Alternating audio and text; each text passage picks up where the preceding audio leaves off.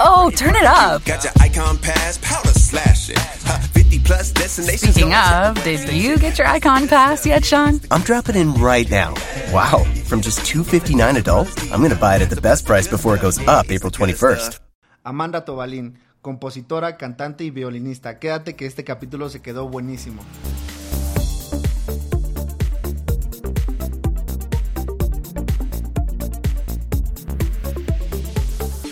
Jaque al artista. ¿Qué onda familia? ¿Cómo andan? Espero que se encuentren muy muy bien, que estén teniendo un gran día. Ya saben que yo siempre les, en cada capítulo les, deseo que estén teniendo un maravilloso día, sea cual sea el, momento en el que lo estén escuchando, que lo estén disfrutando, ya sea eh, cuando se están bañando, cuando van en el carro, en cualquier que sea su momento que nos escuchan. Muchas gracias por escucharnos y, que les vaya súper chido.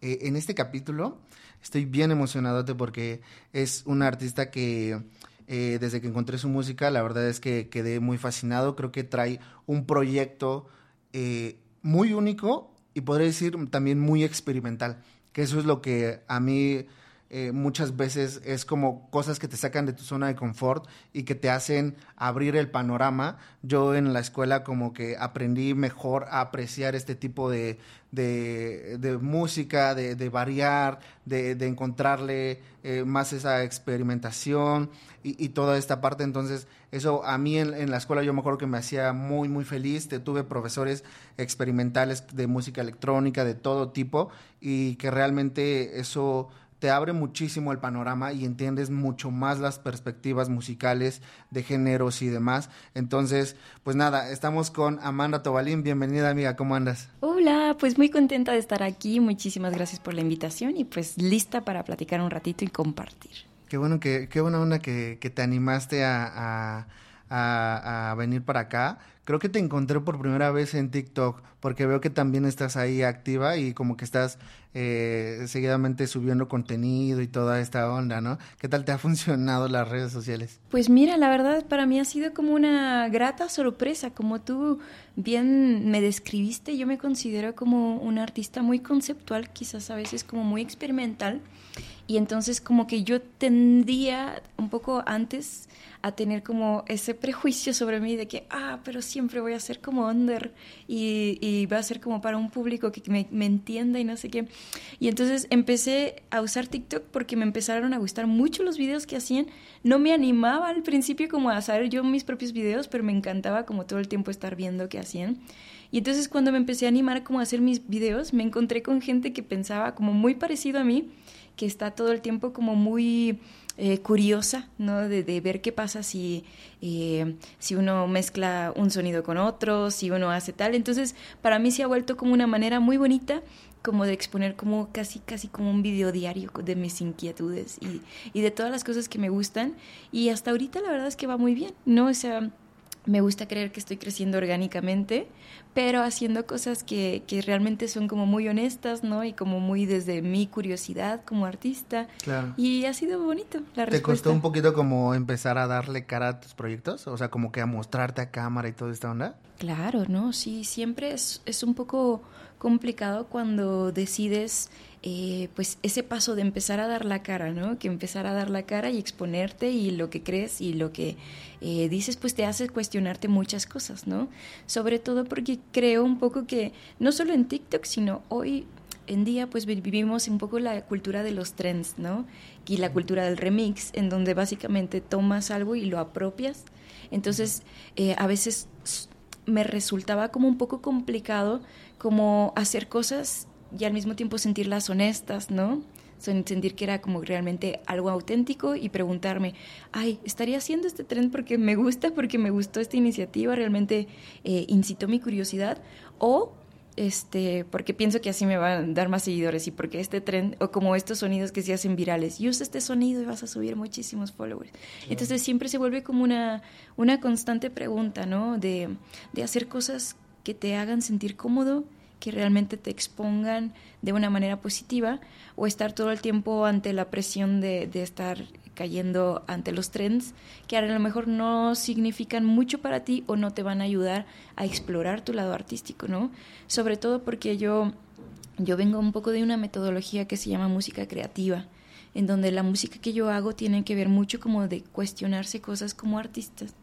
Y la idea de la creatividad siempre es generar cosas nuevas y originales a partir de tu musicalidad innata, ¿no? Entonces como que eran dos pensamientos que se contraponían un poco. Te chocaba un poco. Exacto.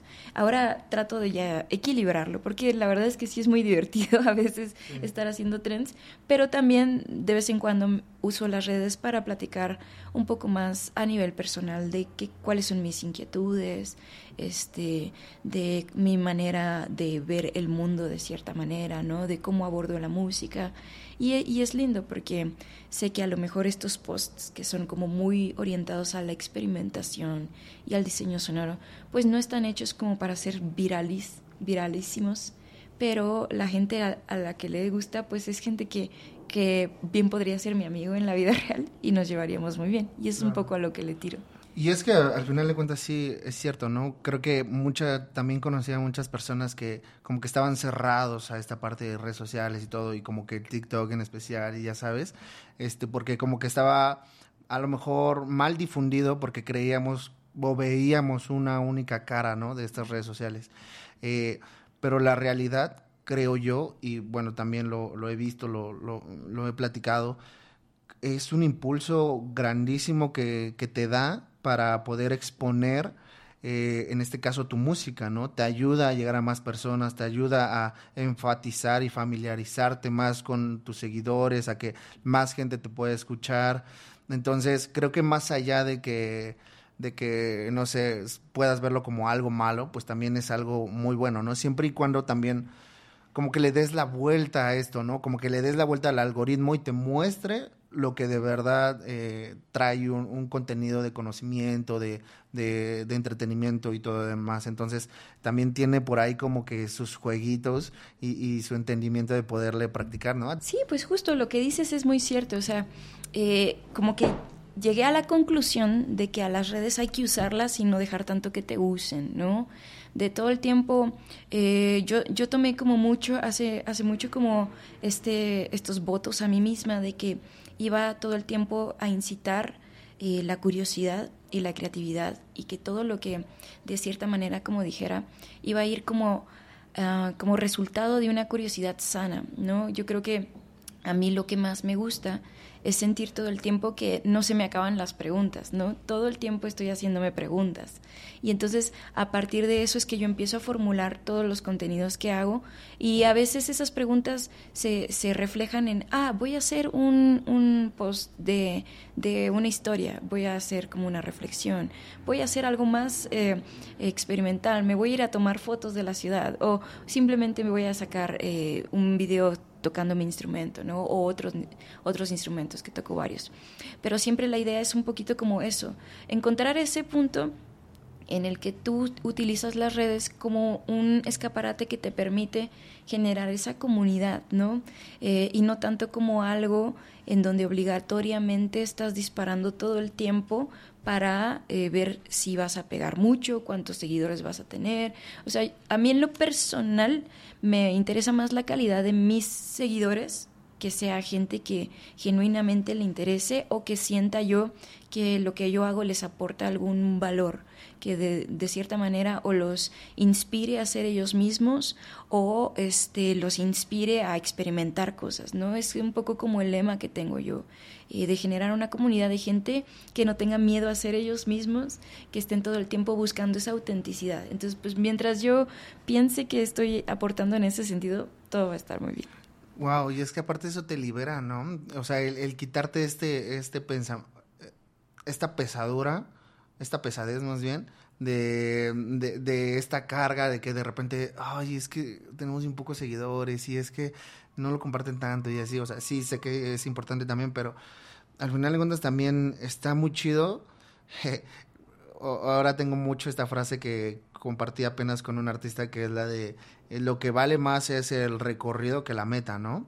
Entonces, ciertamente yo lo veo muy verídico porque te ayuda muchísimo, muchísimo el aprendizaje que te dan estas redes sociales, el aprendizaje que tienes detrás de hacer un reel, de buscar este cómo eh, cómo sintetizar o minimizar eh, ciertos fragmentos de tu contenido para mostrárselos, ¿no? Porque estamos de acuerdo que es un contenido de inmediatez rápido y que todos buscan como que algo muy seguido. Entonces, de repente también son nuevas experiencias, nuevas vivencias y veámoslo de este lado, es algo que nos ayuda también a crecer. Justo, justo. Lo que dices es, es increíble porque es un poco la misma deducción a la que yo llegué.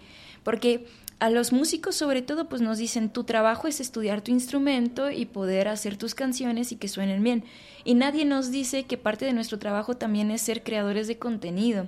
Entonces como que hay un momento de choque para todos, en donde decimos, venimos como de un trabajo que es en su mayoría muy introvertido, que es estar contigo mismo y estar como vaciando tus ideas. Ahora, hazlo y que exponte al mundo y ahora baila en un trend y entonces tú así de, no, no, no, espera. Yo entendí hace poco y relativamente poco, porque, por ejemplo, a pesar a que tengo en las redes, pues básicamente toda mi vida, somos generaciones que las tenemos todo el tiempo, pero yo antes la actitud que yo tenía para mis redes era como, ay, ya tengo que hacer otro post, o ay, ¿sabes? Como, era como un trabajo adicional que yo no quería, que yo no había pedido y por alguna razón lo tenía que hacer. Y, y todavía tengo algunos pensamientos sobre eso, ¿no? Como, eh, pues ya, ya más adelante te contaré qué pienso de los Spotify, las listas de cada año y eh, el, hecho de que te estén pidiendo todo, todo el tiempo como las, eh, las plataformas que te estén pidiendo que generes contenido. Eh, y es todo un, es todo un rollo, ¿no? De, de, estás trabajando para compañías y ni siquiera te estás dando cuenta, ¿no? Entonces a mí eso me costaba mucho y me generaba mucha negatividad. Hasta que de repente entendí que no soy músico solamente, que soy un artista. Es una, y ser un artista quiere decir que tienes que poner un toque artístico a todo lo que hagas. Si vas a escribir un tweet, no simplemente es escribir por escribir, tiene que tener como tu sello, algo que la gente lea y diga, ah, es ella. Entonces, para mí llegó un momento en donde todas las redes se convirtieron como en pedazos de creación extra ¿qué, hago? Entonces me empiezo, me gustó más esa idea porque dije, bueno, es una oportunidad para usar la creatividad no solamente en la música, ¿no? Sino me voy a poner a leer libros de poesía y ver cómo puedo hacer mis tweets más poéticos. Me voy a poder, me voy a poner a estudiar collage y fotografía y aunque mi intención no es ser fotógrafa, pero voy a generarme mínimo un estilo de visuales que la gente pueda ver y pueda decir, ah, es ella, ¿no? Y lo mismo en TikTok, no es mi intención volverme editora de video, pero quiero hacerlo de una manera que la gente diga, ah, mm, tiene, tiene, está en contacto con su creatividad y lo está haciendo y, y, lo está haciendo como para expresarse. Entonces ahora ya lo veo así y ahí se vuelve muy divertido, ¿no? Entonces es como mi, mi invitación sobre todo a todos los artistas que si estás sintiendo eso mismo que yo sentía, pues que le des la vuelta y lo conviertas como en una expresión adicional de lo que, de lo que tú haces, si tiene esto algún sentido. Ok, pero y entonces, eh, sí, entiendo la invitación y toda esta onda de que eh, te, de alguna manera también tú como te arriesgues y te animes a, a entrarle, ¿no? A, porque al final de cuentas oh, turn it up. Here we go. Up here with your crew in an awesome view. Everything you love stacked right in front of you. Got your icon pass, powder slashing. 50 plus destinations. Speaking of, did you get your icon pass yet, Sean? I'm on iconpass.com dropping in right now. From just 259 adult. I'm going to buy it at the best price before it goes up April 21st. Yeah, that's the good stuff. Okay, done. So pass the good stuff. Yeah, it's the good stuff. Woo! la era digital ya está aquí, sinceramente, ¿no? Eh, ¿Tú creerías que un artista hoy en día tiene que entrarle sí o sí? Pues creo que hay varios caminos. Creo que depende un poco de, de lo que tengas en tu plan de trabajo, en tu plan de vida, en tu presupuesto. O sea, no es lo mismo ser un artista que hace solito todas sus redes y su management y su booking, que ser un artista que tiene un equipo de trabajo que lo está asesorando todo el tiempo. O sea, creo que cada caso es único. Lo que sí es cierto es que, por ejemplo, yo veo casos de artistas muy grandes que a pesar de que ya tenían todo el dinero y el equipo del mundo, no dejaban su visión estética en manos de otras personas, ¿no? Por ejemplo, eh, David Bowie, eh, Madonna, eh, Prince, eran artistas que fácilmente pudieron haberle dicho a alguien, oye, genera mi contenido si fueran más como de esta época. Pero aún así dudo mucho que lo hubieran hecho. Porque al final del día, o sea, un contenido que te genera otra persona, por mucho que quiera emular lo que tú haces, no va a tener tu visión estética. Entonces, eh, depende mucho el caso, pero yo sí sería como de la, de la idea de que quizás ya en la ejecución puedas delegarlo, pero que tú como artista todo el tiempo estés a cargo de tu visión estética, de lo que tú estás diciendo, de cómo lo estás diciendo, de qué técnicas estás empleando. Y, eso quizás es un camino más largo que muchos como que decimos, ah, no.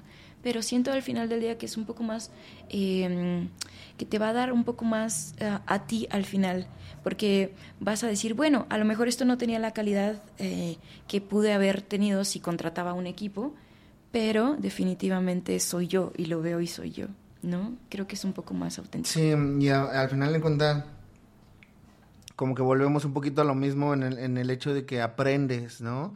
Y conoces el camino de todas estas áreas. Eh, yo lo he visto eh, en mi carrera eh, o en tan solo redes sociales, ¿no? El marketing, el diseño, el checar las tendencias, todo eso, o sea, también es una área específica en cada sector que obviamente, como dices, si tuviera, si tuviéramos un equipo, uf, que sería maravilloso, ¿no? Pero lamentablemente no lo tenemos, no hay también ese, eh, a lo mejor apoyo monetario, no, no hay como para poder que dijeras, ay, me gustaría contratar. A, final de cuentas como que aterrizas en, eh, en, entender como cada, cada sector y yo, por ejemplo, lo veo, ¿no? A, a mí yo tuve que aprender muchas cosas con este simple proyecto, ¿no? Pero me doy cuenta que yo, por ejemplo, puedo saberlo muy superficialmente, ¿sabes? Lo, indispensable como para que yo pueda sacar este proyecto, mi trabajo, lo que sea. Pero también es saber y estar conscientes de que existe un profesional para eso, ¿no? Y que cuando se trata de, de algo, eh, bueno, no formal, sino como algo que de verdad requiera ese conocimiento, pues bueno, también los exhorto a que eh, sepamos delegar, ¿no? Y sepamos soltar esa cuerda y, saber que hay gente preparada para eso. Sí, exacto. O sea, y, y, repito lo mismo, o sea, cada caso es muy único. Por ejemplo, yo empecé haciendo mi contenido yo sola, como Dios me daba a entender, porque yo en mi cabeza decía, mientras, o sea, muchos músicos pensamos así, ¿no? Mientras mi música sea muy buena, voy a seguir creciendo. Y no me daba cuenta que justo lo que tú dices, la era digital y la presencia física, pueden o no estar de la mano, porque a mí me pasaba mucho que eh, físicamente a la gente le gustaba mucho mi música y me empezaba a seguir, pero ¿qué pasó? Cayó la pandemia y ya no tenía yo ese lado, entonces tenía que depender todo el tiempo de la parte digital. Y entonces ahí yo me di cuenta que no podía sola, justamente ahora yo tengo un equipo, tengo un asesor de branding, tengo un equipo que me aporta eh, asesorías de marketing, pero es, es, es increíble eh, que a pesar de que uno tiene un equipo, uno es como artista al final es el que decide qué se va a hacer, ¿no? Entonces me puede decir, mi asesor, por ejemplo, justo ayer tenía una junta con, con, mi equipo y me decían, es que hay unas fotos donde te ves muy seria, ¿no? Entonces yo decía, bueno, ¿y si ese es el lado que quiero dar este mes? Porque este mes estoy muy seria, ¿no? Entonces, al final del día, ellos pueden irte guiando y puedes tú decidir hasta qué punto se meten a tu casa, ¿no? Si hasta la cocina y empiezan a hacer tus videos o si solamente te dicen, de repente, yo a veces lo que hago es que, ay, me dio la, la, inspiración, entonces me tomé un video. Antes de subirlo, le, se los mando. ¿Cómo ves? La, y, hago preguntas muy prácticas. ¿Cómo viste la luz? ¿Cómo viste el audio? ¿Se entiende el mensaje? ¿No se entiende? Entonces, sirve de algo tener un, equipo. También sirve si tengo amigos que también, a pesar de que están en disqueras y tienen muchísimos seguidores, se toman el tiempo ellos de decidir su, su contenido y ellos hacer su calendario y todo. Entonces, tampoco es idealizar la idea de que un equipo te va a venir a rescatar, porque también muchas veces lo que pasa es que contratas a los más perros del mundo y tienes esa lana. Por alguna razón tienes esa lana pero no sabes bien qué tienes, qué quieres decir en ese momento. Eso me pasa un montón, me pasa un montón. Es que te conseguí estos chicos que quieren colaborar conmigo y me quieren hacer un video, pero no sé bien qué decir, no sé, no sé, no me llama, no tengo unas buenas referencias, ¿no? Entonces, también todo eso se puede ir abajo. Entonces, de nuevo, o sea, cada caso es diferente, pero la invitación sigue ahí, o sea, tienes que tener bien claro qué quieres decir a quién le estás hablando y por qué le estás hablando, ¿me explico? Y, y, algo que yo aprendí ya en, en los últimos años es que yo estaba como quizás no equivocada, pero sí como que no veía el panorama grande. Yo creía que con mi música me iba a ir bien y después entendí que mi música solo era la excusa para hablar de otras cosas. Y a partir de ese momento fue que dije, esto es lo que quiero decir. Esto. Y ahí se vuelve más fácil porque ahora puedo decir, oye, ¿me ayudas con un video? Es que esta es mi idea y ya lo, ya lo tienes todo más claro y todo fluye más. Claro, es que también influye mucho tener el tu discurso bien presente, ¿no? O sea, tener el branding que está alrededor tuyo también bien firme. Oye, a mí me, interesa saber eh, tu punto de opinión en esto. Sé que en algunos capítulos eh, ya hablamos como de esto, este tema, pero creo que me gustaría hacerle énfasis como a esto porque creo que es importante. Ahí te va. Estamos en la época de la de mucha música, ¿no? Todos ya tenemos esta oportunidad de, tener acceso a crear música. Compramos un micrófono, una lab, una tarjeta de audio y listo. Y empezamos a grabar. Hay mucha, hay mucha música subiéndose eh, cada día a, a Spotify y demás, ¿no? Ahora, oh, turn it up. Here we go. Up here with your crew in an awesome view. Everything you love stacked right in front of you. Got your icon pass, powder slash it. 50 plus destinations. Speaking of, did you get your icon pass yet, Sean? I'm on iconpass.com dropping in right now. From just 259 adult. I'm going to buy it at the best price before it goes up April 21st. Yeah, that's the good stuff. Okay, done. So pass the good stuff. Yeah, it's the good stuff. Woo! Oh, turn it up. Got your icon pass, powder slash it. 50 plus destinations. Speaking of, did you get your icon pass yet, Sean? I'm dropping in right now. Wow, from just 259 adult, I'm going to buy it at the best price before it goes up April 21st.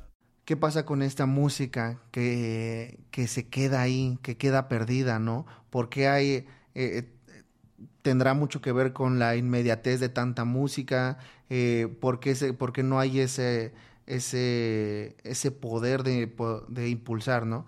Ok, pues justo, o sea, estamos en una época donde hay una sobresaturación, pero creo que un poco lo que va a ser la diferencia, bueno, son tres cosas que a mí en lo personal como que me han ayudado. Eh, la primera es lo que te va a hacer diferente, tu diferenciación, ¿no? En ese sentido, creo que estamos en una época en donde los músicos tenemos que trabajar mucho no solamente las partes que son obvias de las redes sociales y el marketing y el booking y todo, pero sí es una época en donde tenemos que tener como unos procesos bien activos de autoconocimiento. O sea, yo algo que me he dado cuenta es que yo antes no me cuestionaba cosas como que daba por hecho muchas cosas de la música, hasta que me empecé a preguntar, ¿y por qué te gusta que suene así, no? ¿Por qué te gustó esta estructura y no te gustó esta otra? Entonces ahí fue cuando me empecé a dar cuenta de que a pesar de que había mucha, mucha música, también hay mucha gente que es muy diferente y que va a haber gente a la que le guste lo mío y va a haber gente que no. Entonces creo que es un error intentar tirarle a todo todo el tiempo. Veo a muchos artistas que está, los veo incluso con una genuina desesperación por tirarle a lo masivo, a lo viral, para las playlists más grandes. Todo tiene que ser como una cuestión de números. Yo soy un poco como de otra filosofía. Eh, a mí no me interesan los números. Yo tengo unas reglas muy claras en, en ese respecto. O sea, casi nunca menciono números. Nunca menciono conteos, ni menciono reproducciones, ni menciono cuánta gente me está siguiendo. Y a pesar de que no son los grandes números, más bien mi mi verdadera preocupación es que la gente que me siga si se sienta todo el tiempo parte de una comunidad que los hace sentirse seguros. Entonces, no puedes hacer eso y al mismo tiempo estarle repitiendo a la gente que solo es un número o que le está, te está ayudando a hacer más números. Esa para, para empezar fue como mi primera contradicción. Entonces yo dije, bueno, voy, lo que voy a hacer es que en lugar como de estarme preocupando por lo externo, lo superficial, porque además es una cosa muy profunda que está pasando, que ahorita estamos en, una ola de la economía en donde el producto somos nosotros. ¿no? Y cómo vendemos y cuánto vendemos. Y eso tiene graves, graves, graves problemas de trastornos mentales que nos están ayudando y que está, están sacudiendo a la población entera, porque lo que hace es que todo el tiempo estás pensando de ti para afuera, de ti para afuera, de ti para afuera. ¿Qué le gusta a la gente, no? ¿Qué voy a hacer ahorita que le llame más la atención, que me consiga esos números, esos números que quiero, ¿no? Entonces, cuando yo me di cuenta que yo estaba, me había montado en ese tren, porque todo, a todos nos pasa, ¿no? Esa ansiedad de, ¿y cómo voy a superar esto? Y ahora, y esto, y esto, y esto. Y esto. Cuando yo me di cuenta de eso, dije, para empezar, yo no estoy siendo feliz con esta dinámica. Entonces, si yo no estoy feliz, estoy vendiendo una imagen falsa. Y al mismo tiempo, esa imagen, pues como no se siente honesta, no estoy creciendo mis números. Entonces, para, para mí una solución fue como regresar a mí, regresar de toda esta visión hacia afuera, volverme a preguntar a mí, ¿qué me gusta? ¿Por qué hago lo que hago? ¿No? ¿Qué cosas no haría? ¿No? ¿Qué cosas sí me veo haciendo en 5, en 10 años? Si mañana despierto y tengo 60, 70, 80 años, ¿cuáles serían los logros que me hubiera gustado eh, generar en mi vida. ¿Me explico? Porque además se nos olvida todo el tiempo que, de nuevo, o sea, yo tengo un rollo muy grande con las, con las, redes sociales porque son muy divertidas, pero se nos olvida que son compañías privadas. Y uno está dando su alma y su corazón a estas compañías privadas a cambio de qué? Si lo analizas, a cambio de aprobación. Entonces, cuestionémonos nuestra necesidad de aprobación y realmente enfoquémonos en mantener una relación sana con nuestros seguidores, como cualquier relación que querías. No quieres estar en una relación en donde todo el tiempo estás pendiente de la aprobación de la otra persona. No es sano. Entonces, ahora sí, con todo este contexto que te doy, pasa que también me cuestiono mucho la, idea del, Spotify. Eh, me cuestiono mucho por qué estamos tan preocupados por una compañía que usa nuestros ingresos, los ingresos de los artistas, para comprar armas. O sea, me, cuestiono mucho por una compañía que todos los años nos hace competir para ver quién escuchó más y quién tenía el gusto más refinado y lo publicamos y estamos como orgullosos de eso.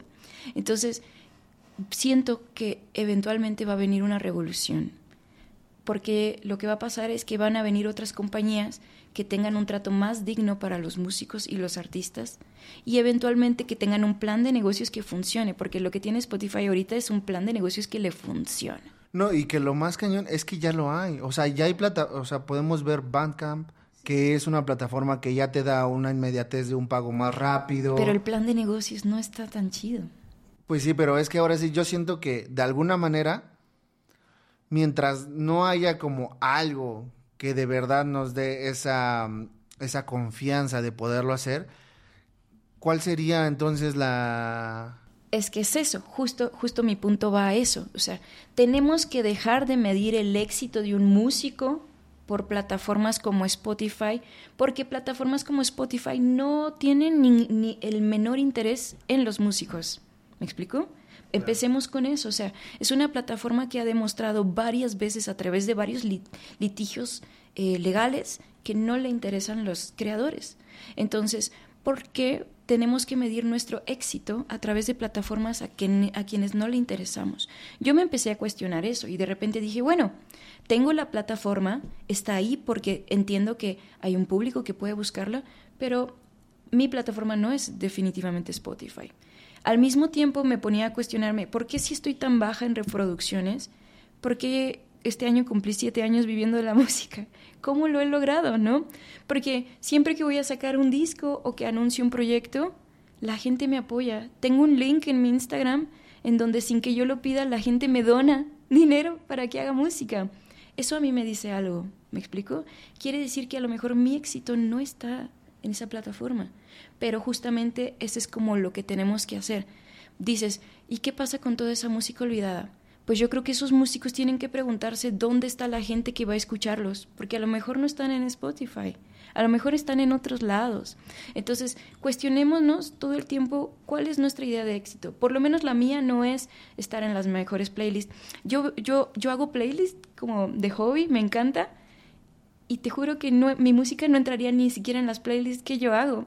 Entonces se vuelve como complicado. Entonces esas mismas cosas así como, ¿por qué me voy a enojar por no entrar a una playlist de los radar de novedades o éxitos cuando yo misma digo, hmm, no sé muy bien qué tipo de música estoy haciendo? O sea, entonces digo, bueno, quizás esto no es el camino pero todo el tiempo estoy incentivando, hay mucha gente que al mismo tiempo se siente muy identificada con esa sensación. Y entonces gente que me, me, me da dinero para seguir creando, me han venido gente de otros países a contratar conciertos privados porque querían verme y yo no tocaba, entonces me querían ver entonces, ese tipo de cosas son indicadores económicos que todos los artistas tenemos que abrir los ojos y verlos.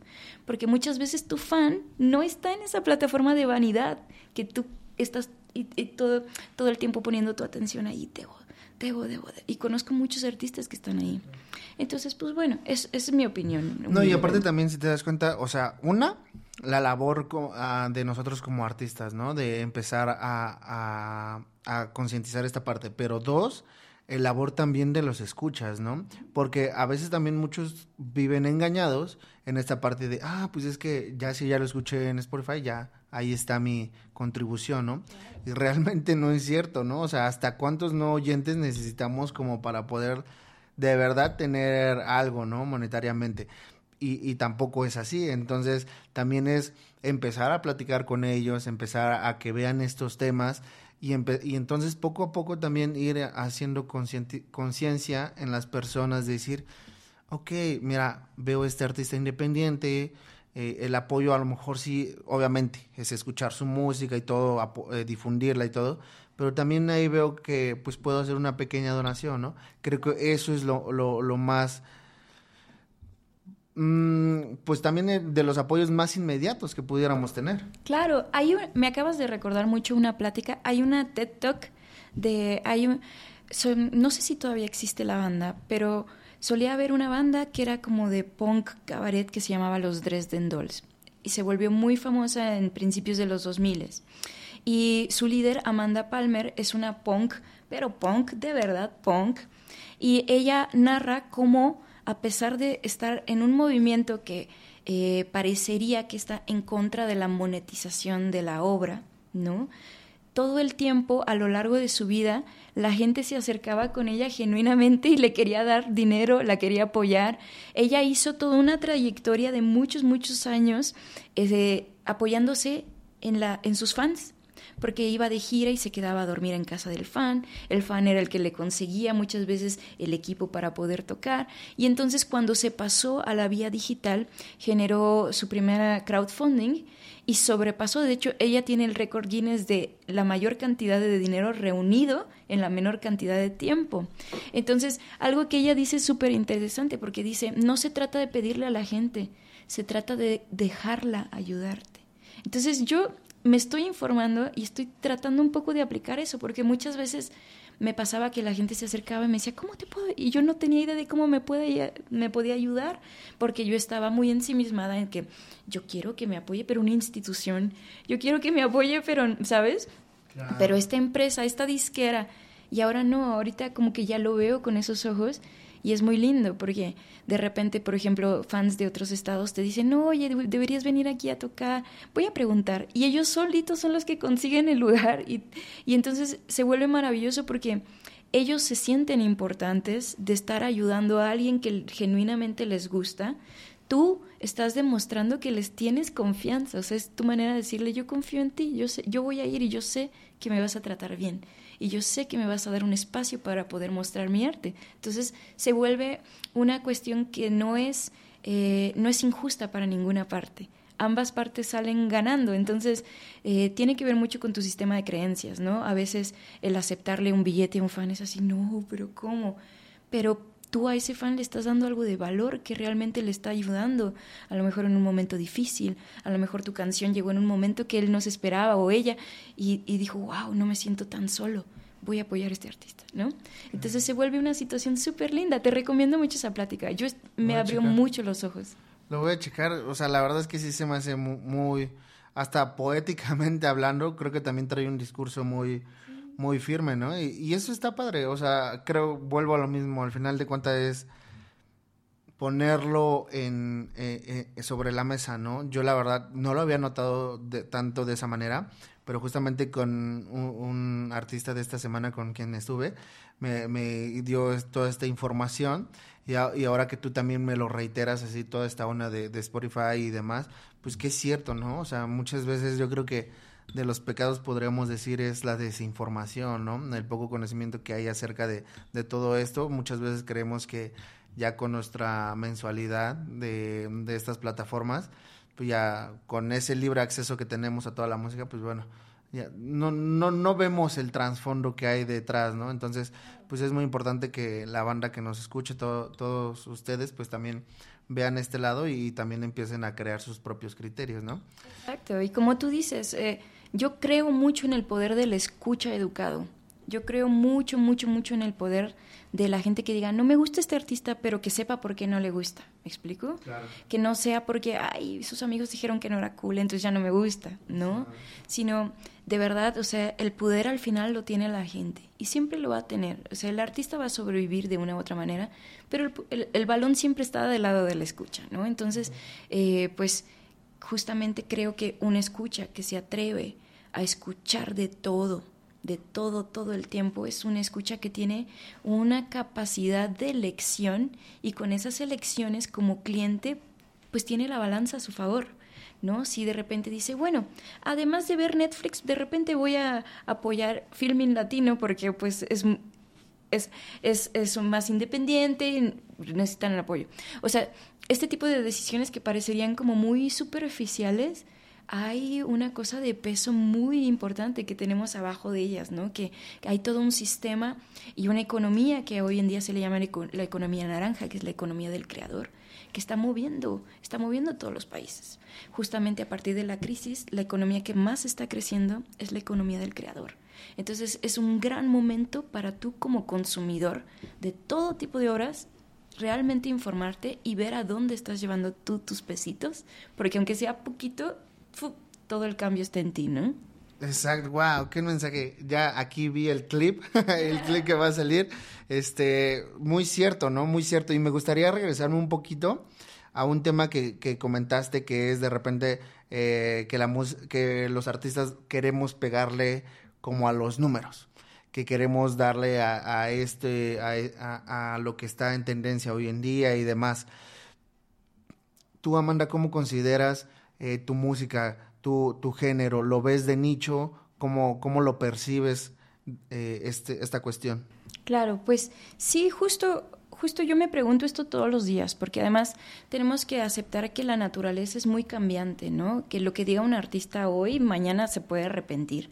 Entonces yo todo el tiempo me, me pregunto eso porque por casualidades de la vida, pues tengo muy buenos amigos en este medio y entonces como que me ha dado la oportunidad de siempre tener como una comparativa en vida real, ¿no? Tengo amigos que de verdad la están rompiendo en grande aquí en el extranjero, que están firmados con transnacionales y que tienen muchísimos números y que afortunadamente tengo esa confianza para yo llegar y hablar con ellos, ¿no? Y, y, ver cómo es su vida, ¿no? Cómo es, cómo la viven. Y tengo amigos que son lo más under de lo under y me encanta porque hacen música muy experimental y les gusta el noise y les gusta el punk y les gusta muchísimo que haya solo dos o tres personas en sus tocadas, les gusta y son tan felices, son tan genuinamente felices. Entonces, eso es algo que a mí siempre me ha llamado la atención, que cuál, cuál dentro de todo este espectro sería como para mí la idea de, de mi éxito, ¿no?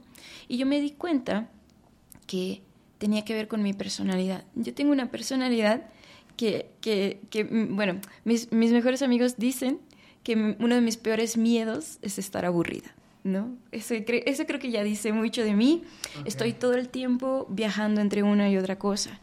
Y creo que mi música es un poco de eso, porque la gente que ha escuchado mi música, o todos aquí los invito a escuchar mi música, pues se podrán dar cuenta que mi, mi música es una especie como de collage, como un patchwork de básicamente todas las cosas que me gustan, porque no me podía decidir por una, ¿no? Entonces, um, creo que mi música, dentro de un espectro que puede ser, imaginémonos un, arco iris que de un lado tiene la música más comercial, que está diseñada para pegar hits, ¿no? Que tiene una estructura planeada, que tiene muchos escritores, autores, compositores, productores, mercadólogos que han investigado qué estructuras pegan. Y del otro lado tenemos la música que quizás sea más abstracta, no buena ni mala, estoy hablando en términos de estructuras y abstracción, ¿no? Hay música que es muy abstracta, como el free jazz, ¿no? Pongamos del otro lado del espectro siento que mi música está todo el tiempo oscilando en una parte, en medio. Me puedo de repente ir a lo abstracto y entonces voy a llamar a casi todos los que me dicen que les gusta eso, son mis amigos de Londres y de la experimentación y de repente dentro de esa abstracción empieza a surgir una canción que tiene más pinta de bolero, tiene más pinta de samba o un pop latino muy muy bonito y entonces digo, "Ah, voy a llamar a mis amigas cancionistas a cantar con esto. Y de repente la brújula se empieza a ir un poco hacia el otro lado. Entonces siento yo que es un poco así. Eh, no tengo como mucha idea eh, de qué va a pasar en los próximos años, pero me parece que mi música todo el tiempo va a estar representando un poco lo que yo le llamo la música creativa, que es una corriente que justamente todo el tiempo hacemos música a partir de los cuestionamientos que nos hacemos. Entonces, creo que por el momento es de nicho, pero me da la impresión que poco a poco va a dejar de serlo, porque ya hay músicos creativos en otras partes del mundo que la están armando en grande, desde Rosalía hasta Jacob Collier, Hermeto Pascual, y muchísimos músicos que están demostrando que el tener estas estructuras tan fijas no necesariamente es lo que la gente busca, como tú mismo has dicho, ¿no? Hay gente que lo escucha y se encuentra o algo lo despierta. Entonces eso me, me, da un poco la esperanza de que en un futuro el público al que estoy dirigiéndome, que es un poco la gente que tiene esta inquietud, que dice, debe haber algo más, debe haber algo más de lo que estoy escuchando, se empiece a ampliar. Eh, y no sé, o sea, siento que justo algo que me dicen es que yo nunca sé si vas a lo cultural a lo comercial, le digo es que voy a la gente que me lo pida la música que yo hago es para, justo para la gente que la está buscando y te llega en ese momento y es un poco como lo que llevo, estoy haciendo, ¿no? No hago canciones para que sean hits en el momento, pero por alguna razón hago canciones que te van a gustar en dos años, en tres años, y las vas a, y vas a volver, y vas a volver, y vas a volver, y eso es un poco la tirada que yo tengo, ¿no? oh, turn it up. Here we go. Up here with your crew in an awesome view. Everything you love stacked right in front of you. Got your icon pass, powder slash it. 50 plus destinations. Speaking of, did you get your icon pass yet, Sean? I'm on iconpass.com dropping in right now. From just $2.59 adult, I'm going to buy it at the best price before it goes up April 21st. Yeah, that's the good stuff. Okay, done. So pass the good stuff. Yeah, it's the good stuff. Woo! Leftovers, or the DMV, Number 97. or house cleaning, Chumba Casino always brings the fun. Play over a hundred different games online for free from anywhere. You could redeem some serious prizes. Chumba. ChumbaCasino.com. Live the Chumba life. No purchase necessary. Void where prohibited by law. 18 plus terms and conditions apply. See website for details. Está muy padre, realmente. o sea, me, me gusta muchísimo y, y, como que eso, o, o, sea, me hace muy feliz eh, escucharte y, ver cómo de alguna manera como que tu discurso musical está bien acompañado de, de, de, de podríamos decir, de tus creencias, ¿sabes? Como que encuentro una, eh, una coherencia eh, en, en, tu discurso, en, en, tu arte, en todo lo que haces. Entonces dices, wow, es, eso está muy padre porque se nota, se nota que, que tú ya dejaste ese peso de números, de, de, esta presión social en cuanto a géneros musicales y demás. Y sí es cierto, yo también conozco a muchísimos eh, músicos, eh, muchos amigos que hacen música y que su música es muy, muy de nicho, pero que son sumamente felices, ¿no? Y eso es cierto, o sea, a pesar de que, no sé, creo que también va mucho como de lo que ellos quieren, ¿no? O sea, si a ellos, como dices, si en, un, si en una tocada de un bar con dos personas les hace feliz, pues eso también está buenísimo, ¿no? Y creo que en, eso, eh, creo que la vida te empieza a acomodar, ¿sabes? Como que te, empiezan a llegar las cosas y dejas de empezar de sufrir y de tener esta, estas cosas de crisis existenciales, de ansiedad, y, y- y yo creo que eres más libre con tu propia arte. Sí, yo creo que, yo creo que sí, o sea, yo creo que tenemos que dejar de comprar la visión prediseñada de lo que es el éxito. Porque la mayoría de la gente que te dice qué cosas, o sea, pasa mucho cuando uno está empezando que todo mundo tiene consejos para ti, para que te vuelvas exitoso. Pero si tú le preguntas a esa gente qué es ser exitoso, no tiene idea de qué significa. Y, y es un poco la analogía del caballo. ¿Tú sabes esa analogía? Es como una... Es, eh, es como un refrán, me parece que es chino, no quisiera darte malos créditos, pero me acuerdo que es un granjero que ve un, de repente a lo lejos un jinete galopando su caballo a toda velocidad y pasa a toda velocidad y le grita, ¿a dónde vas? Y el jinete le dice, no tengo idea, pero está manejando así. A veces yo siento que estamos un poco así todos, ¿sabes?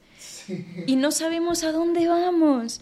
Entonces, yo, yo, yo, eso es lo que te digo, o sea, yo, y, y estos son como reflexiones de verdad de pandemia. O sea, yo a previo a pandemia, yo era ese jinete todo el tiempo, todo el tiempo.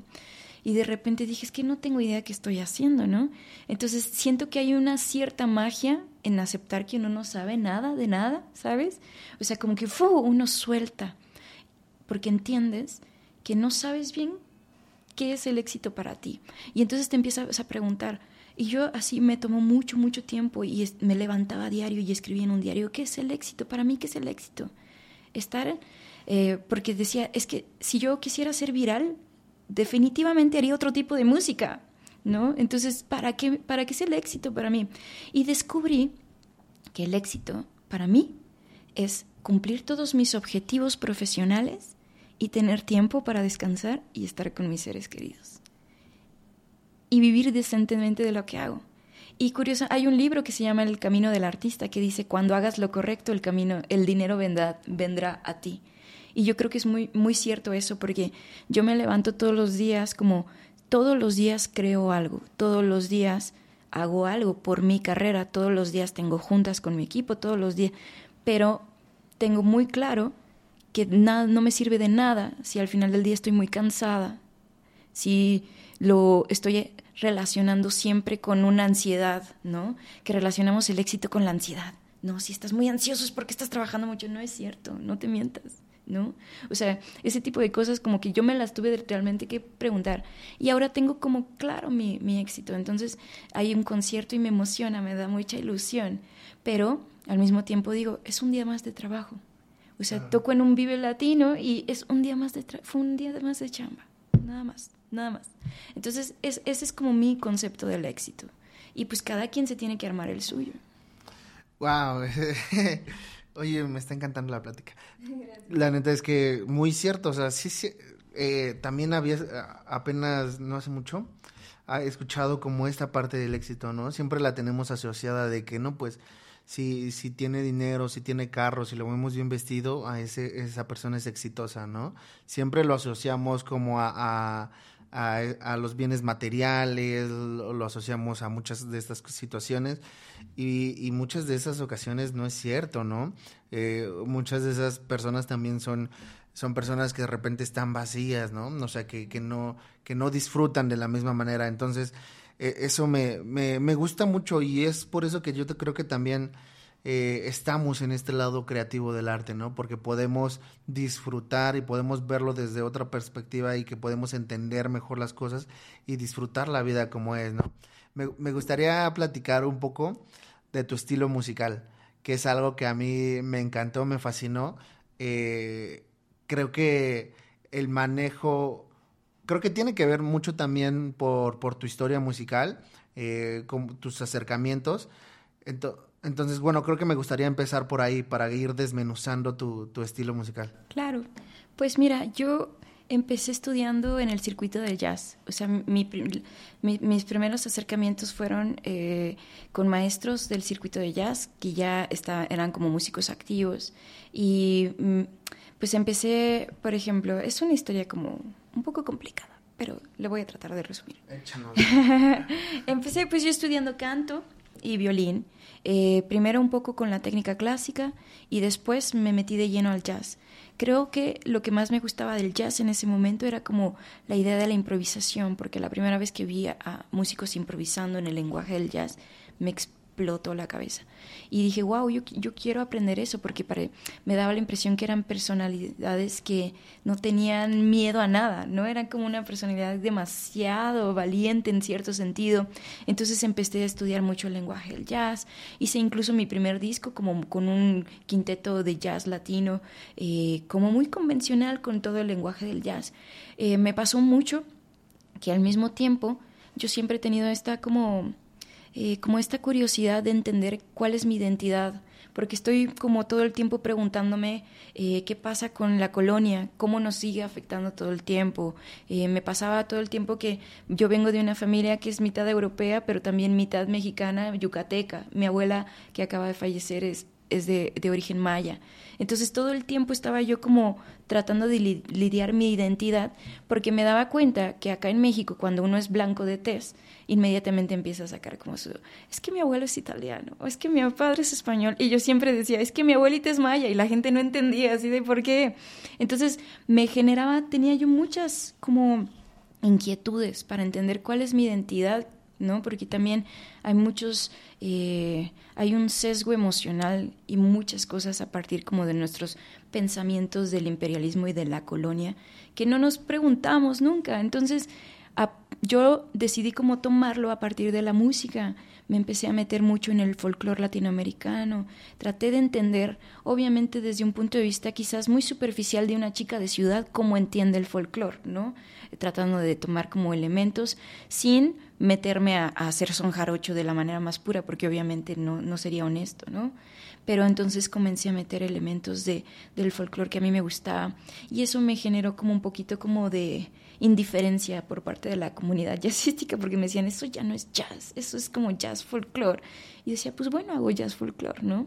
Y entonces empecé a hacer como mi música, conocí a muy buenos músicos que me apoyaron, aprendí yo a, a ser mi propia directora musical, porque sentía que la, la, idea que yo tenía musicalmente no se la podía delegar a nadie, porque pues ellos iban a llegar con su propio universo musical y yo sabía todo el tiempo qué era lo que yo quería decir. Entonces encontré muchísimo en ese lenguaje, el folclore, el jazz, que me llevó también como a la experimentación sonora, eh, me llevó un poco a las exploraciones, al uso como de la armonía contemporánea, eh, todo siempre con, con la idea de encontrarme a mí. Para mí la música es la manera que yo tengo de cuestionarme a mí cosas.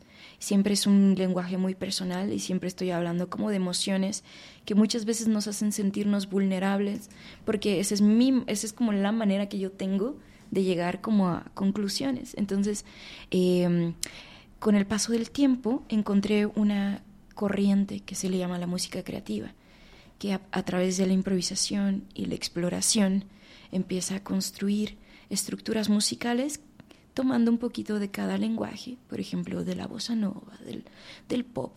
Eh, ahora que estoy aprendiendo a hacer canciones, pues también tomo un poco de la poesía, ¿no? de los recursos literarios y todo. A través como de estos caminos de estudio musical, empecé a estudiar eh, varios instrumentos, me metí de lleno a la orquestación.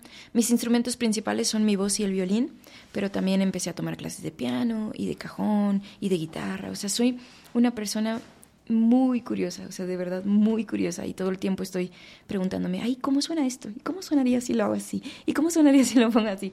Entonces, todos estos estudios me llevan a una corriente, eh, pues que es como una corriente como de metodología, porque en realidad no es un lenguaje nuevo, no está tratando de inventar un nuevo género musical, pero se apropia como de distintos lenguajes a partir de lo que ellos llaman preguntas creativas.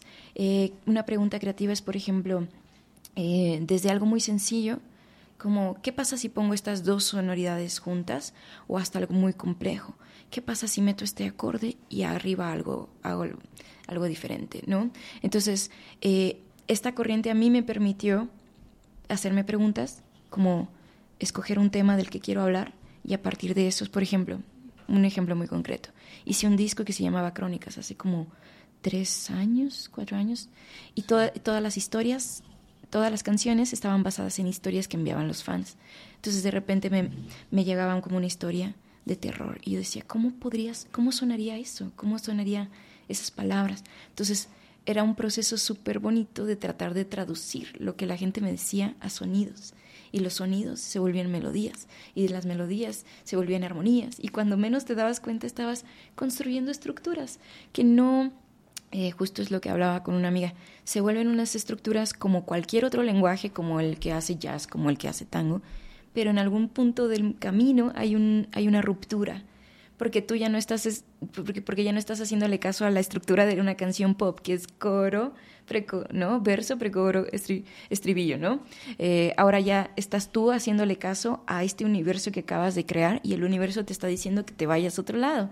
Entonces, creo que esa es un poco mi música, ¿no? Como es esta sensación de que cada vez que me pongo a componer, me doy esas licencias porque como yo soy la compositora, la directora musical, y la productora, pues me doy esas licencias de, de no estar pensando, voy a hacer una canción. Yo nunca digo voy a hacer una canción. Yo digo voy a hacer un universo sonoro y dentro de ese universo sonoro va a vivir una canción. Ok. Es un Entonces, poco. podríamos decir que es como una fusión, ¿no? Una experimentación de, de varias cosas. Este, eh, ¿cómo me dijiste? ¿Es, eh, ¿Música creativa? Ajá, exacto. O sea, eh, imagínate que quieres platicar la historia de dos personas. No es un ejemplo de música creativa, porque yo, yo ahora doy clases de esto y entonces la idea de la música creativa no es tanto que sepas muchísimo de teoría y de composición. La idea es que pongas toda la técnica que conoces, sea poca o mucha, a favor de tu curiosidad, ¿no? Entonces trabajamos mucho con historias, con imágenes mentales, con preguntas de, de cómo, qué pasaría si pasa esto. Y todo el tiempo hacemos como un trabajo también de estarnos quitando el tengo que, tiene que sonar así, puede sonar así. No, no usamos esas preguntas en esta corriente. Entonces, un ejemplo es lo que te decía. Imagínate que quieres retratar la conversación entre esas dos personas, ¿vale? Y lo vas a traducir a sonidos. Entonces, ¿cómo sería la voz de una persona y la otra? Quizás a lo mejor una es más grave que la otra, una es más aguda. ¿Qué tipo de personalidad tienen? Quizás una es juguetona y entonces la agudita está como saltando. Quizás el grave es más serio, es el tipo serio, ¿no? Entonces, quizás el grave está haciendo... Y estás, em- empezaste sin darte cuenta a generar una estructura musical, ¿viste? Y entonces haces más preguntas. ¿De qué estarán hablando? ¿Estarán enojados? ¿Están contentos? ¿No? Y si en algún momento el otro se calla, ¿no? Entonces usa silencios.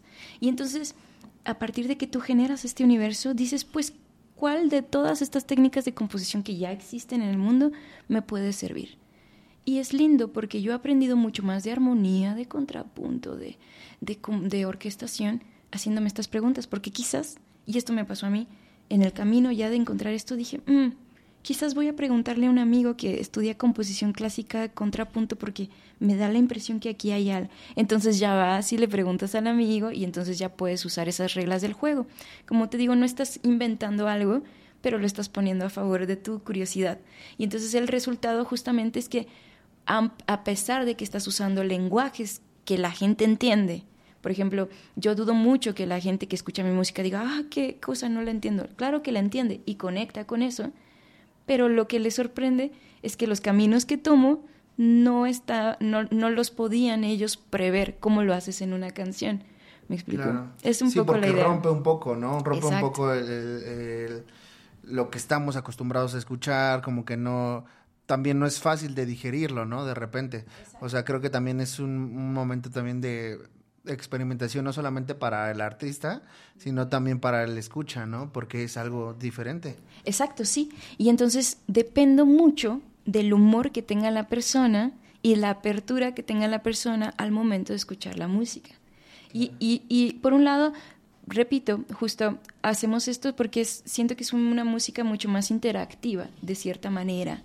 Eh, porque no es, por ejemplo, a mí me gusta mucho el reggaetón y hay muchos como, como, como artistas que me gustan, pero algo que siempre me ha generado problema es que lo puedo, es como una película que ya sabes cómo va a acabar, de cierta manera.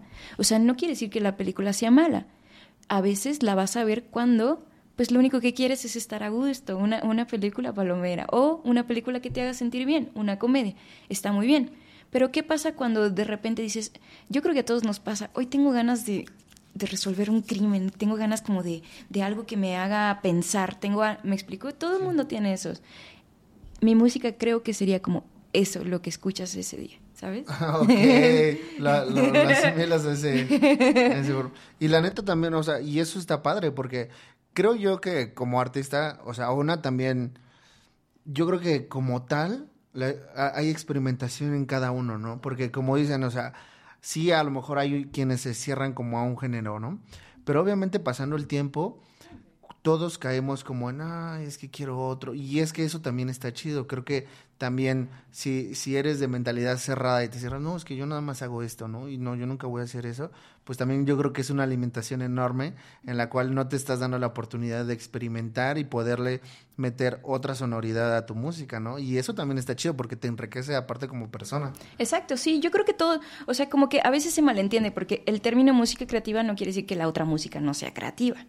Simplemente es como la metodología que yo creo que como que lo enfatiza un poco más, porque ahora estás haciendo música a partir de tu curiosidad, ¿no? Pero obviamente, o sea, si me preguntas si creo que Drexler es alguien creativo, por supuesto que es alguien creativo, ¿no? No le quita ni un gramo de creatividad.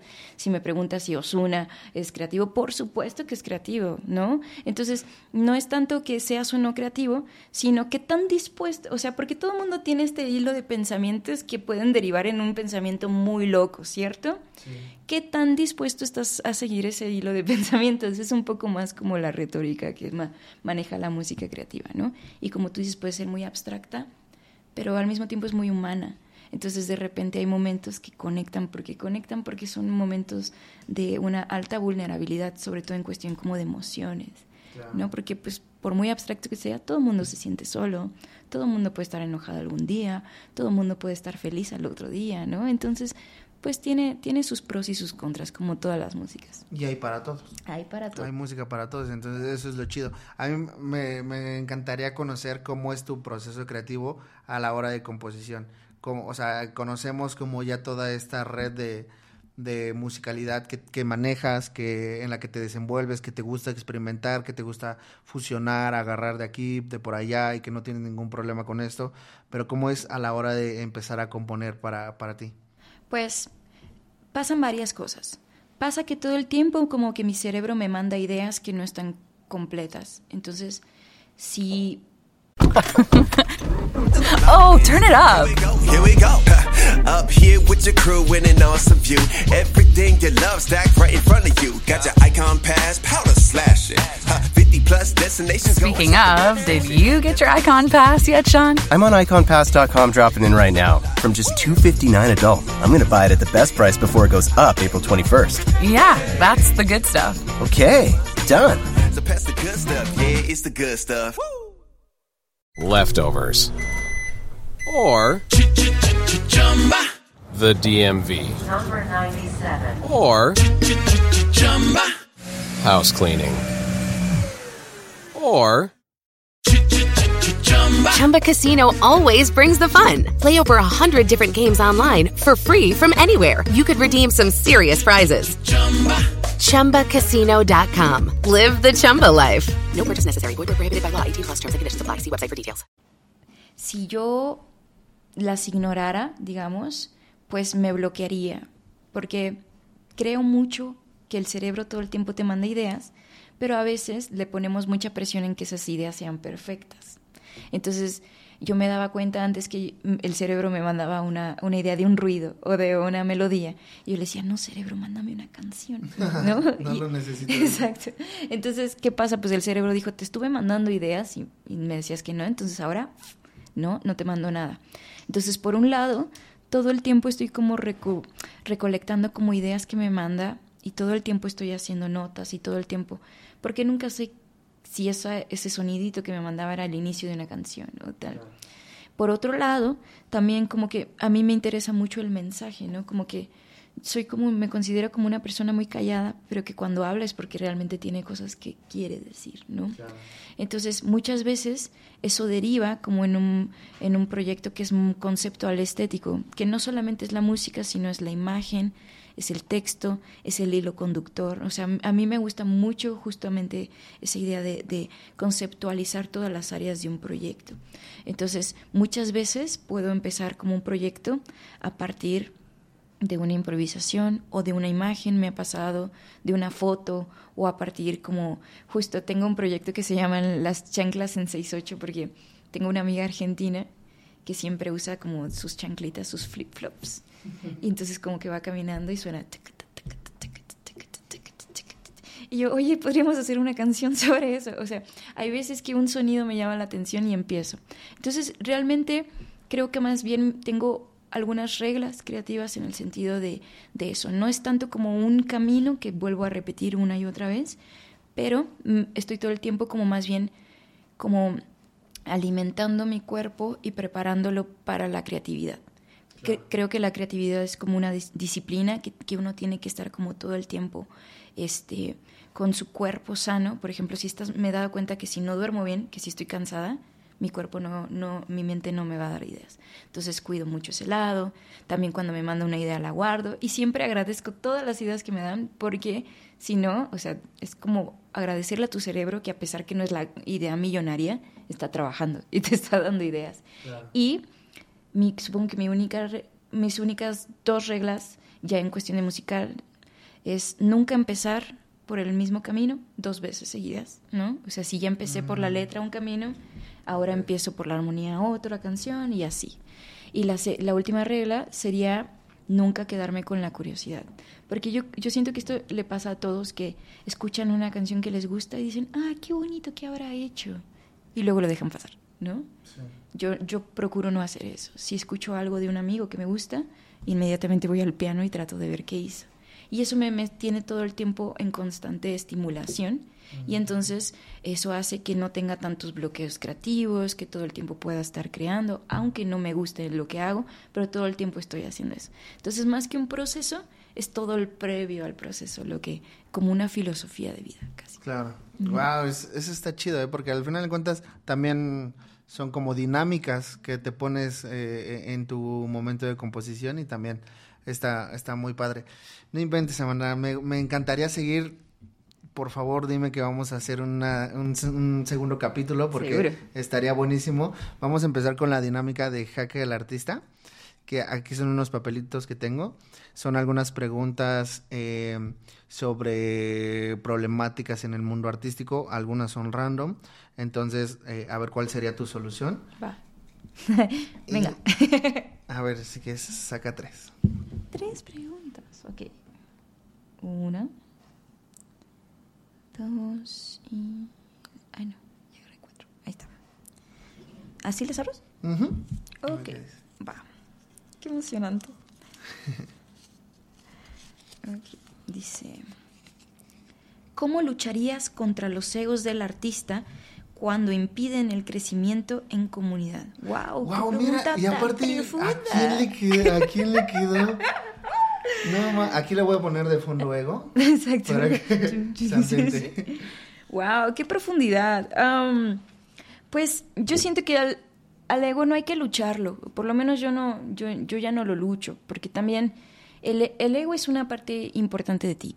No la puedes nunca matar. No, no quisiera dar mal el crédito, pero me parece que era Freud el que decía que el ego es un animal que no puedes matar, pero sí puedes domar, ¿no? De cierta manera.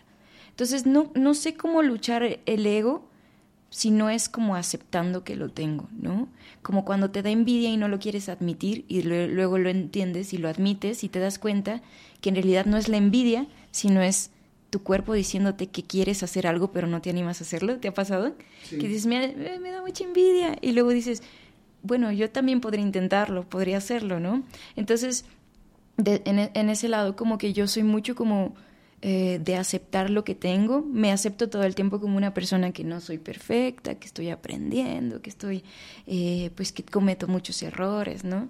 Eh, y, y, siento que de esa, de esa manera como que, como que conecto un poco más con la gente que, que si yo mostrara como una imagen de, ah, es que yo, yo, yo lo sé todo, ¿no? Tú confía en mí.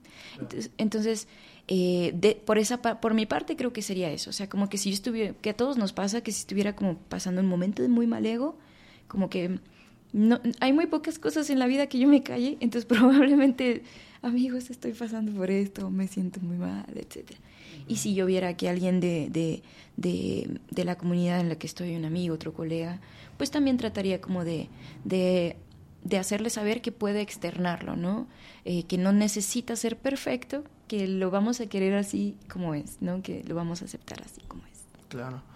Y eso está padre porque aparte como lo dices en tu canción, o sea, también hay que aprender a escucharlo. Exacto, sí, justo, justo esa canción llegó a mí en un momento en el que yo estaba peleándome con una amiga, con una de mis mejores amigas, que también es músico, también es artista, y que yo no entendía por qué había cambiado como su personalidad conmigo de un día al otro, y después como que tuvimos un momento como de ruptura, y luego, como meses después, me volvió a buscar para decirme es que estaba pasando por un muy mal momento de ansiedad y tenía el ego hasta la cabeza y me alejé de mis amigos.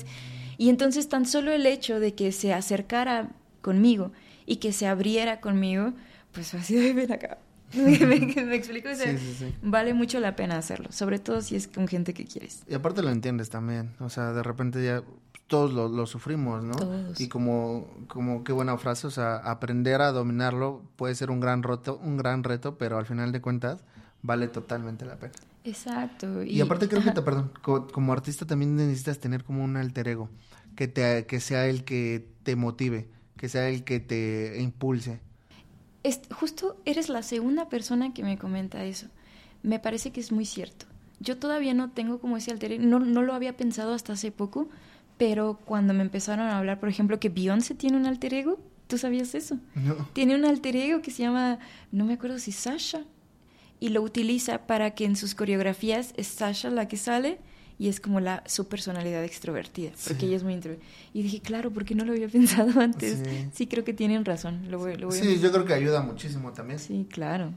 Va, A ver, ¿cuál es la segunda? venga. No quiere, no quiere ser contestada. Dice, tu mayor miedo o inseguridad que te da tu arte. Uf, claro. Pues tiene que ver un poco con lo que hablamos, ¿no? O sea, siempre que yo estoy como produciendo, me divierto tanto eh, que, no me, que no me preocupo por, por nada, ¿no? Y después viene como un momento en el que ya saqué mi música y entonces ahí cae el 20 de que muchas veces la música que yo hago no va a como a caer en las estructuras de lo que ahorita suena más, ¿no? Y me pongo como a estudiar como los top 40, los top 50 y me doy cuenta, digo, wow, mi música no entra en nada de esto y me pongo a ver las playlists. Entonces, creo que es un miedo, pero que al mismo tiempo todo el tiempo lo estoy luchando, ¿no? Me- es- soy como esa persona que del círculo de amigos es como la rarita, extrovertida, loquita, pero que al mismo tiempo se gana el cariño de la gente porque se acepta como es. Pero muchas veces esa, esa persona luego llega y dice, sí, pues sí, soy un poco raro, ¿no? Y se pone a pensar un poco eso. Yo muchas veces me he sentido así, sobre todo cuando he tenido que hacer como featurings o he tenido que ir a, a- lugares en donde están como eh, grandes estrellas del pop y, yo llego así, ¿no? Y, y de repente digo, wow, eh, me siento muy alienada, ¿no? No me van a aceptar, ¿no? Van a pensar que soy muy rara, ¿no? Me, me han dicho muchas veces otras cantantes como de pop, oye, es que me encantaría colaborar contigo, pero a veces siento que tu música es compleja y no sé cómo hacerla. Y entonces me da la impresión que siempre como en circuitos como de músicos, de cantautores, como que yo doy un poco esa impresión de que soy, de soy, soy la, la introvertida que está en su mundo. Y entonces me da me da como ese miedo así como que me rechacen, cosa que nunca pasa, lo que en la vida real nunca pasa, o sea, nunca, creo que muy pocas veces me lo han dicho y al mismo tiempo he podido invitar a cantantes muy pop a cantar mi música y creo que ahora está, lo que está pasando es al revés.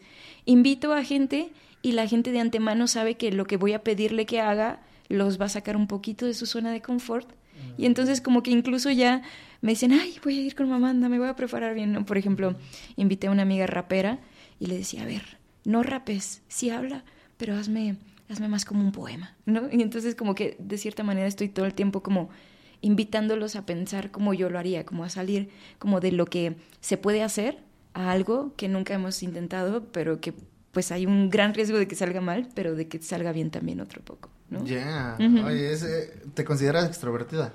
En algunas cosas sí. Me yo me considero una persona introvertida, pero no me considero nada tímida. O sea, ahí sí creo que hay una diferencia. ¿En serio? O sea, porque hay introvertidos que son muy tímidos, ¿no? Sí.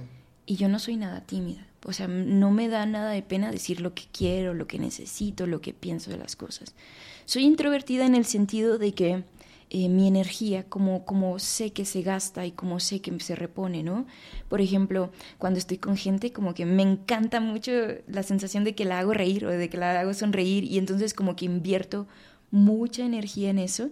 Y luego cuando llego a mi casa ya lo único que quiero es desconectarme del mundo y quedarme sola y relajarme, ¿no? En ese sentido soy como introvertida.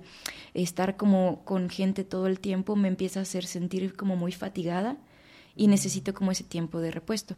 Conozco amigos que son lo contrario, que si están solos mucho tiempo se empiezan a desesperar, necesitan ver a gente, necesitan ver amigos. Exacto.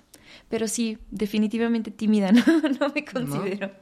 No, la verdad es que no, ¿eh? Te podría decir que no. Sí, creo que no. A ver, ¿cuál sería la tercera? Va, tercera. Oh, por Dios.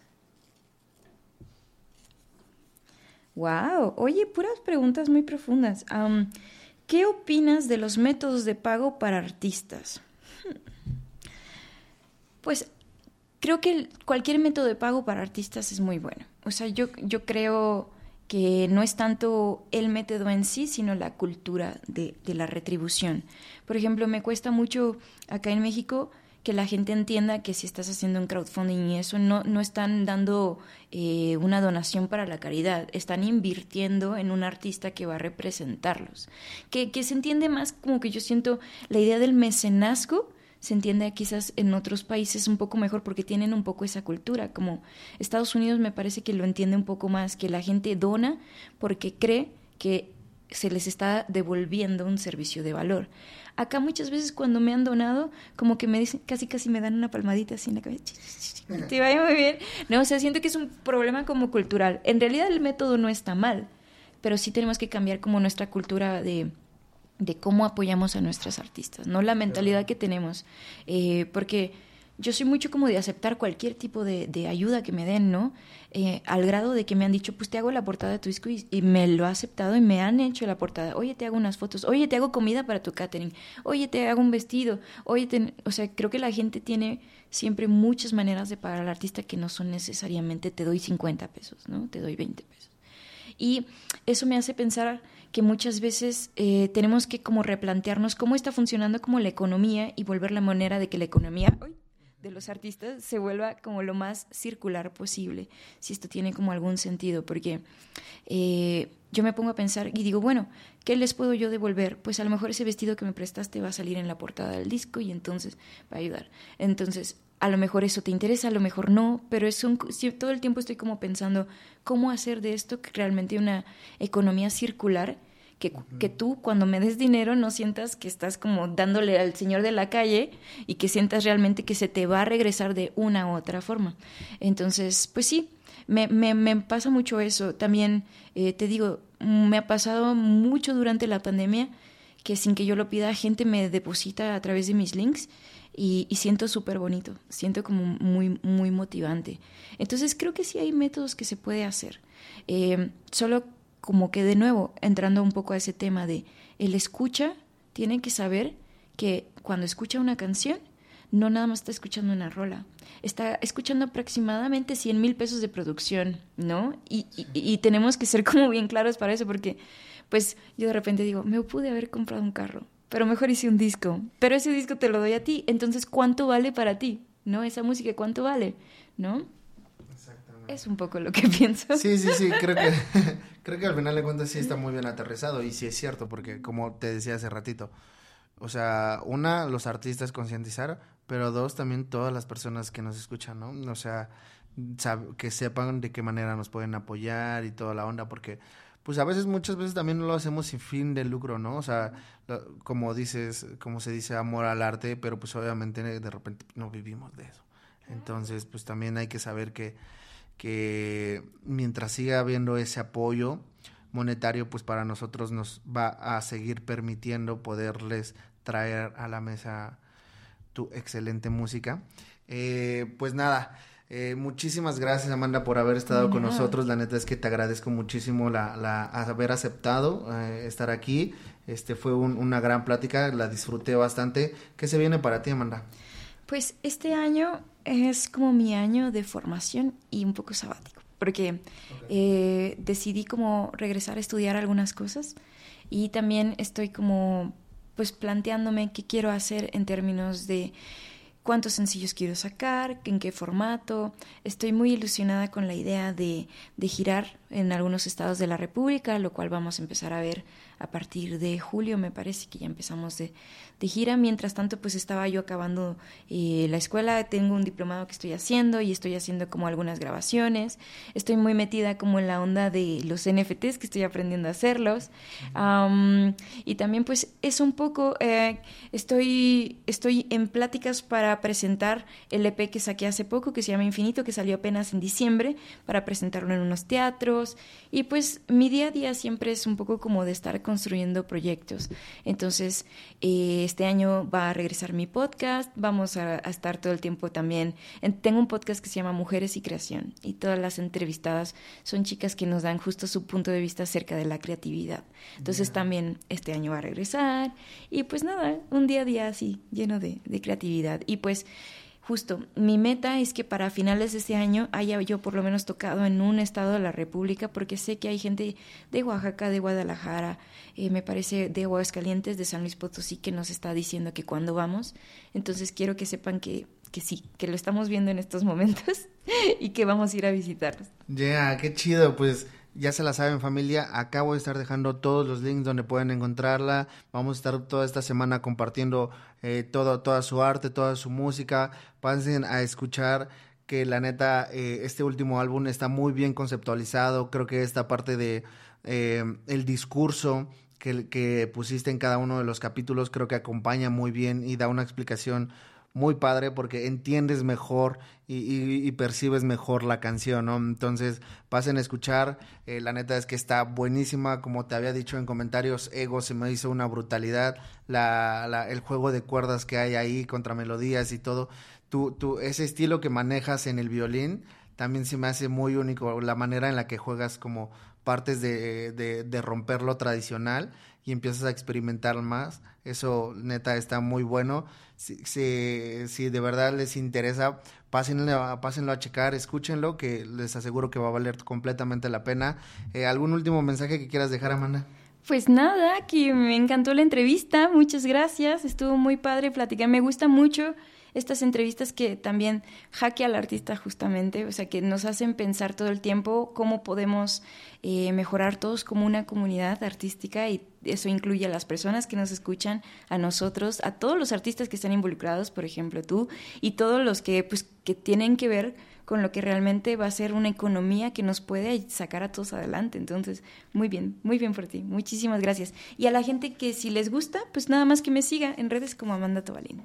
Sí, ahí vamos a estar compartiendo todo. Muchísimas gracias, Amanda. Gracias, familia. Ahí estamos en contacto. Nos vemos el siguiente capítulo. Bye.